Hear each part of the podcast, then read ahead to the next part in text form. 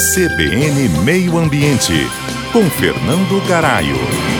No começo de abril, o presidente Lula emitiu dois decretos que alteram o marco legal do saneamento, aprovado em 2020. O presidente da Câmara, Arthur Lira, criticou duramente o decreto, que em tese permite que empresas estatais mantenham contratos sem licitação com os municípios. Lira disse que o parlamento irá analisar criteriosamente as sugestões, mas não vai admitir retrocessos. Já alguns deputados anunciaram que não apresentaram projeto de decreto legislativo para anular o texto de Lula.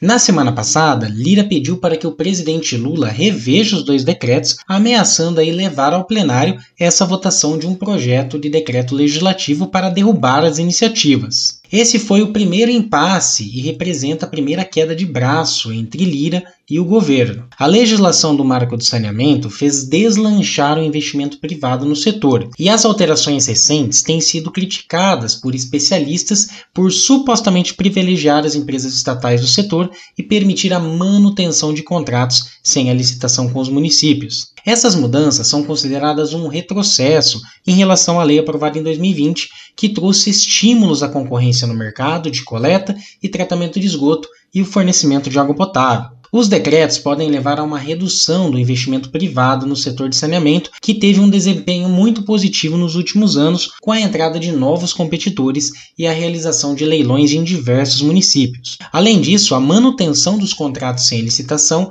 é vista aí como um risco para a eficiência administrativa e para o meio ambiente, já que pode comprometer a qualidade dos serviços prestados. Desde que foi aprovado, o Marco do Saneamento possibilitou investimentos de 73 bilhões de reais, algo nunca visto antes. O Marco do Saneamento é, na verdade, um marco civilizatório.